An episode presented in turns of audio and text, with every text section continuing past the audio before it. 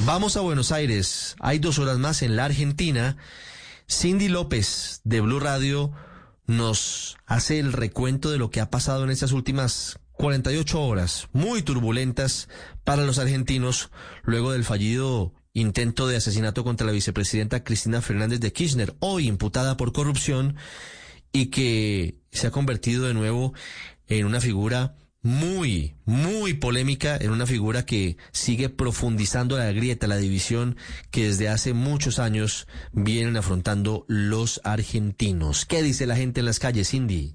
Hola Ricardo, la noche del jueves primero de septiembre fue testigo de un grave incidente a las afueras del departamento de la vicepresidenta Cristina Fernández de Kirchner la mandataria fue apuntada con un arma en su rostro mientras saludaba a algunos de los simpatizantes que la apoyan en medio de una investigación por corrupción a las afueras de su casa en el barrio Recoleta. Este hecho es de una enorme gravedad. Es el más grave que ha sucedido desde que hemos recuperado nuestra democracia. En el marco de una presencia masiva de personas frente al domicilio de la vicepresidenta, un hombre apuntó con un arma de fuego a su cabeza y gatilló. Cristina permanece con vida porque por una razón todavía no confirmada técnicamente, el arma que contaba con cinco balas no se disparó pese a haber sido gatillada. En cadena nacional, el presidente Alberto Fernández condenó el incidente y posteriormente declaró feriado nacional el día viernes para invitar al pueblo argentino a levantar su voz de manera pacífica. He dispuesto a declarar en el día de mañana feriado nacional para que en paz y armonía el pueblo argentino pueda expresarse en defensa de la vida, de la democracia y en solidaridad con nuestra vicepresidenta. La mandataria se mantuvo dentro de su domicilio en el emblemático barrio de la capital porteña, mientras paralelamente se conocían los datos del atacante, un hombre brasileño de 35 años llamado Fernando Andrés Abag Montiel, que cuenta con antecedentes penales y reside en el país desde 1993. Decenas de personas se quedaron hasta altas horas de la madrugada entre periodistas, policías y simpatizantes. Hacia el mediodía del viernes 2 de septiembre, en medio de la movilización de seguidores de la mandataria hacia Plaza de Mayo, el presidente de Argentina, Alberto Fernández, convocó a representantes de distintos sectores a una reunión para construir un consenso contra la violencia tras el ataque sufrido por Cristina. En el encuentro, donde participaron representantes de los sectores sindicales, sociales, empresariales, también de derechos humanos y de diferentes credos religiosos.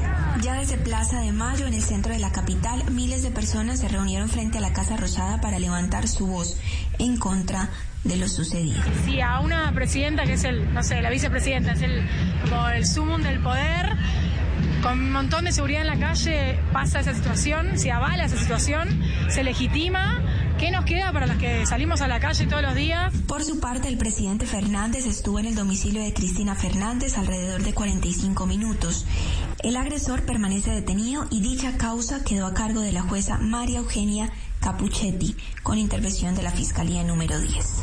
Este fue un informe para El Radar desde Buenos Aires, Argentina, Cindy López, Blue Radio. Después de escuchar lo que ha venido ocurriendo en estos últimos días en las calles de la convulsionada y bellísima ciudad de Buenos Aires, no es algo nuevo que esté en medio de una profunda polarización, en medio de manifestaciones en las calles, pero ahora con un ingrediente, como lo hemos escuchado, que enrarece aún más el ambiente el fallido intento de asesinato o atentado fallido contra la vicepresidenta Cristina Fernández de Kirchner, que marca seguramente el futuro de la Argentina, un país que afronta serios problemas de fondo para millones de habitantes sumidos en la pobreza.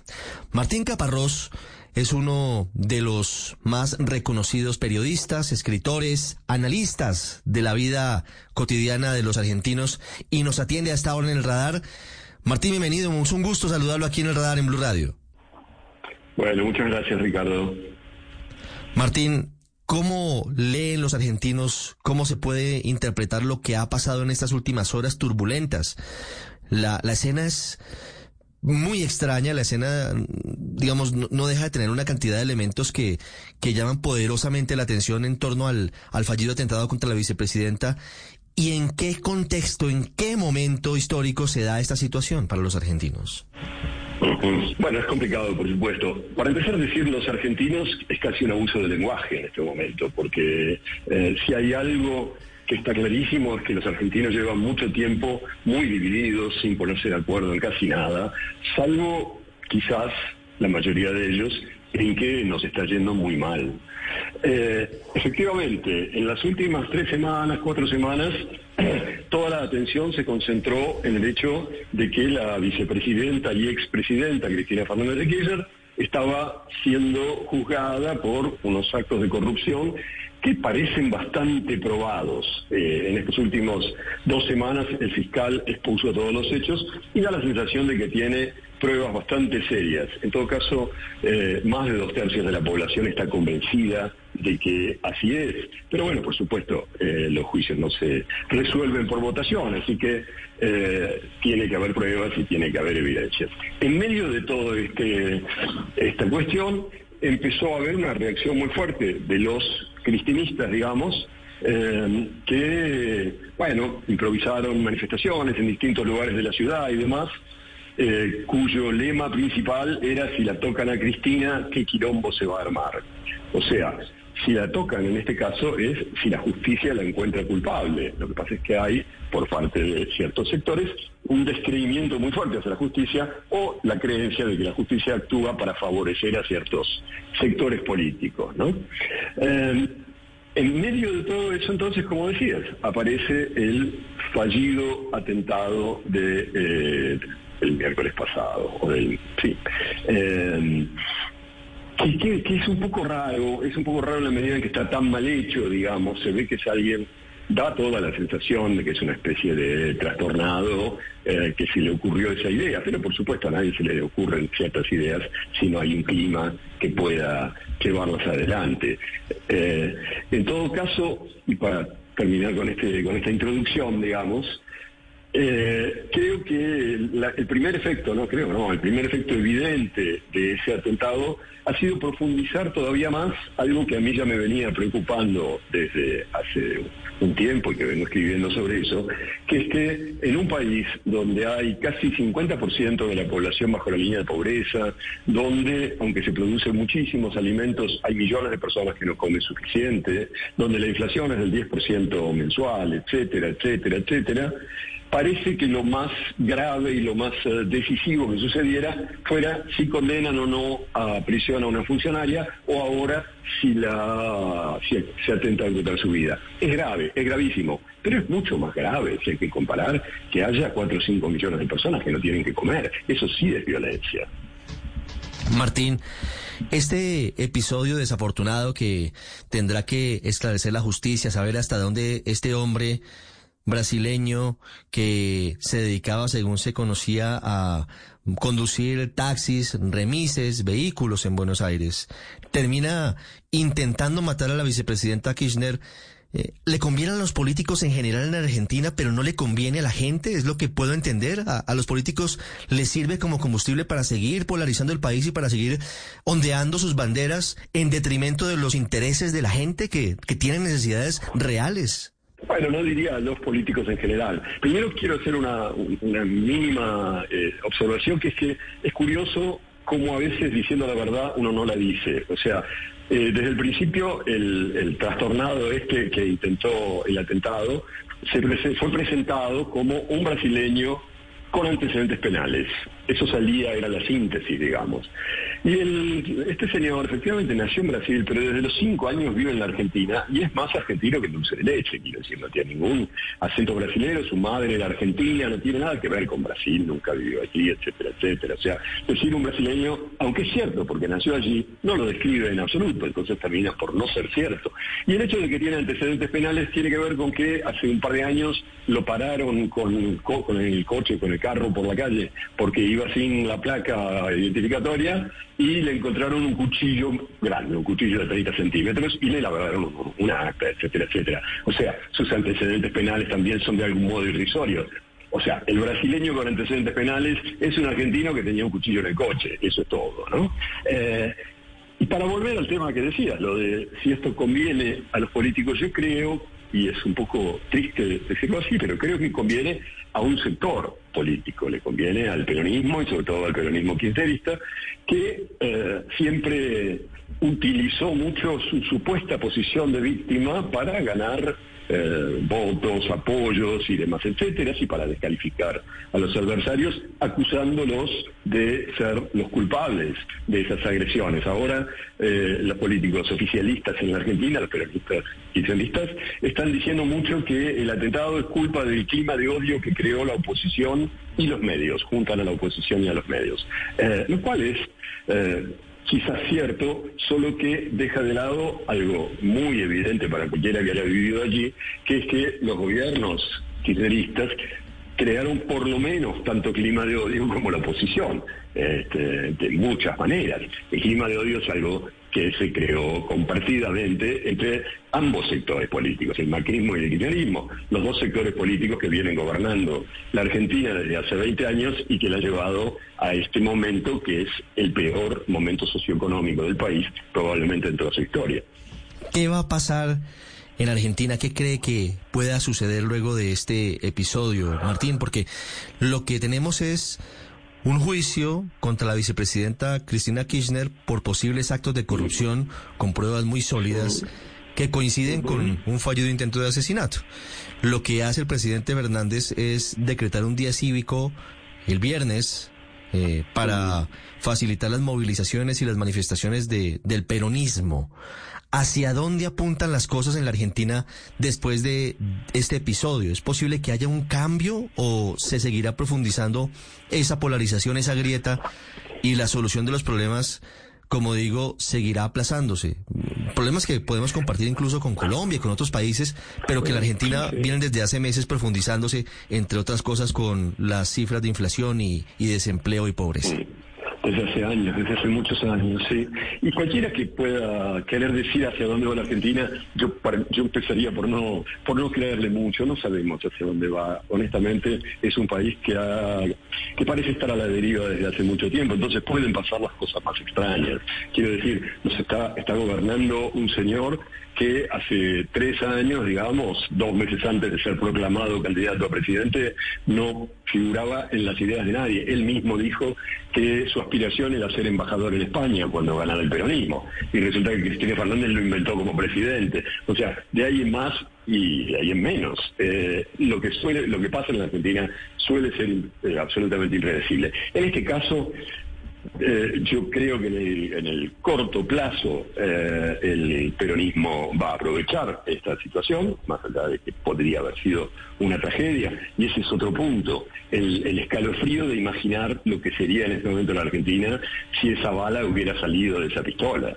Eh, sería, realmente sería una situación absolutamente ingobernable. O sea que dentro de todo, todos, y sobre todo Cristina Fernández, pero bueno, todos hemos tenido un poco de suerte.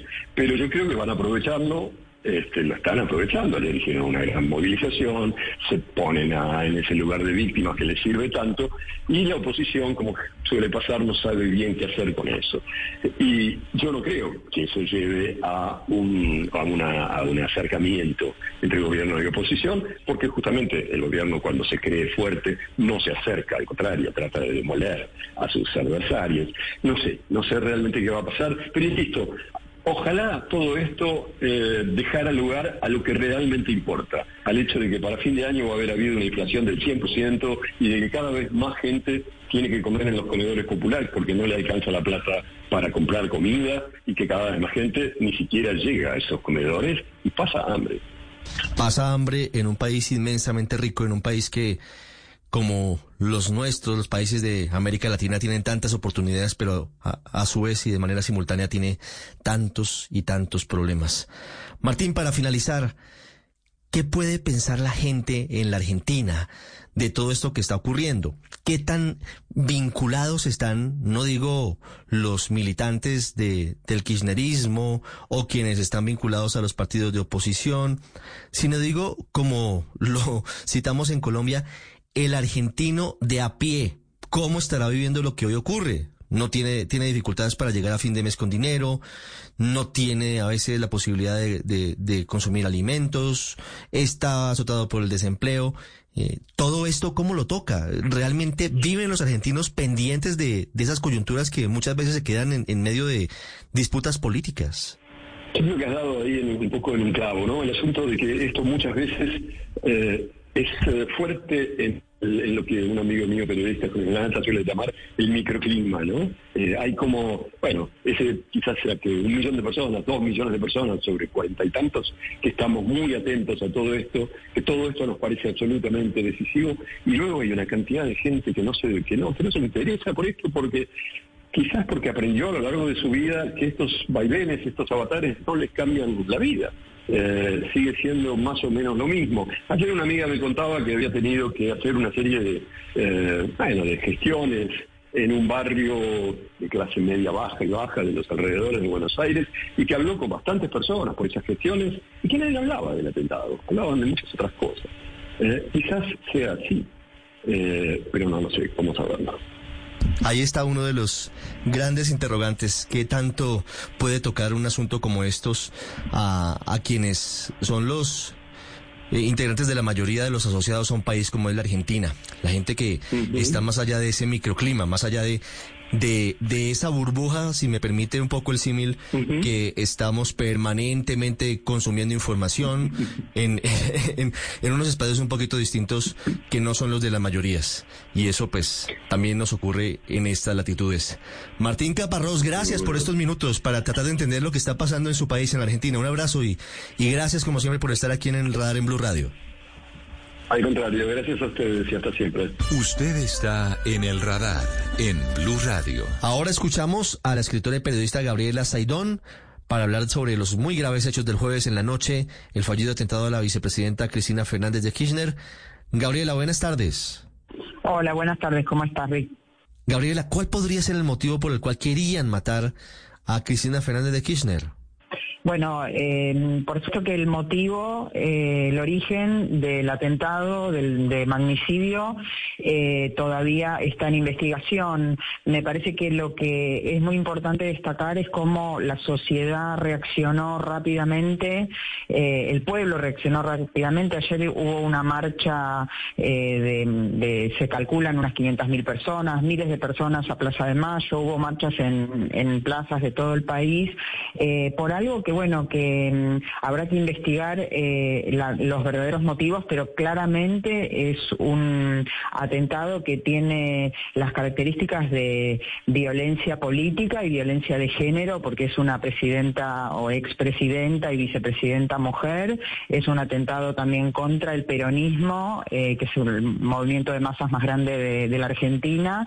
Eh, refleja una situación que se está viviendo en relación a los discursos de odio, eh, a la intolerancia, es un atentado contra la democracia también. Por eso me parece que eh, acá en la Argentina todas las personas estamos muy conmocionadas. Realmente a mí personalmente me cuesta bastante incluso conceptualizarlo y pensarlo porque la conmoción interna es muy fuerte.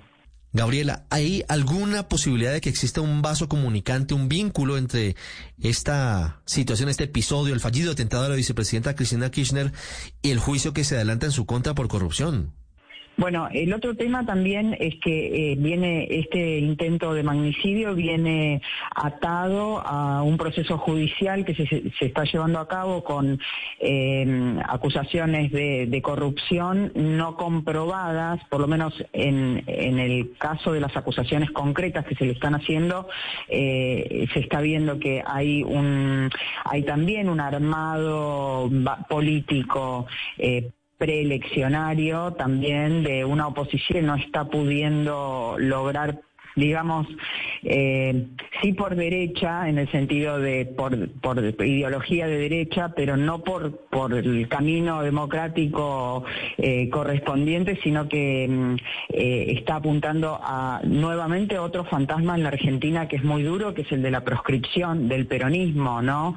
O sea, es un intento contra una presidenta o expresidenta eh, repito, mujer y peronista. Eh, claramente mm, se desdibuja la mm, limpieza o las intenciones eh, jurídicas del proceso, sino que claramente ese también es un ataque político. Entonces, eh, no se pueden dejar de leer las dos cosas juntas. El intento de proscripción, Evo Morales dijo, no es justicia, es venganza. Eh, y el intento de, de, magnicidio, que bueno, por supuesto es muchísimo más grave, porque estamos hablando de atentar contra la vida de una persona y contra un tejido democrático de un país. Esas manifestaciones de las que usted habla, Gabriela, eh, ¿pueden ser más un mensaje de unión o pueden profundizar la polarización? Eh, yo creo que sí.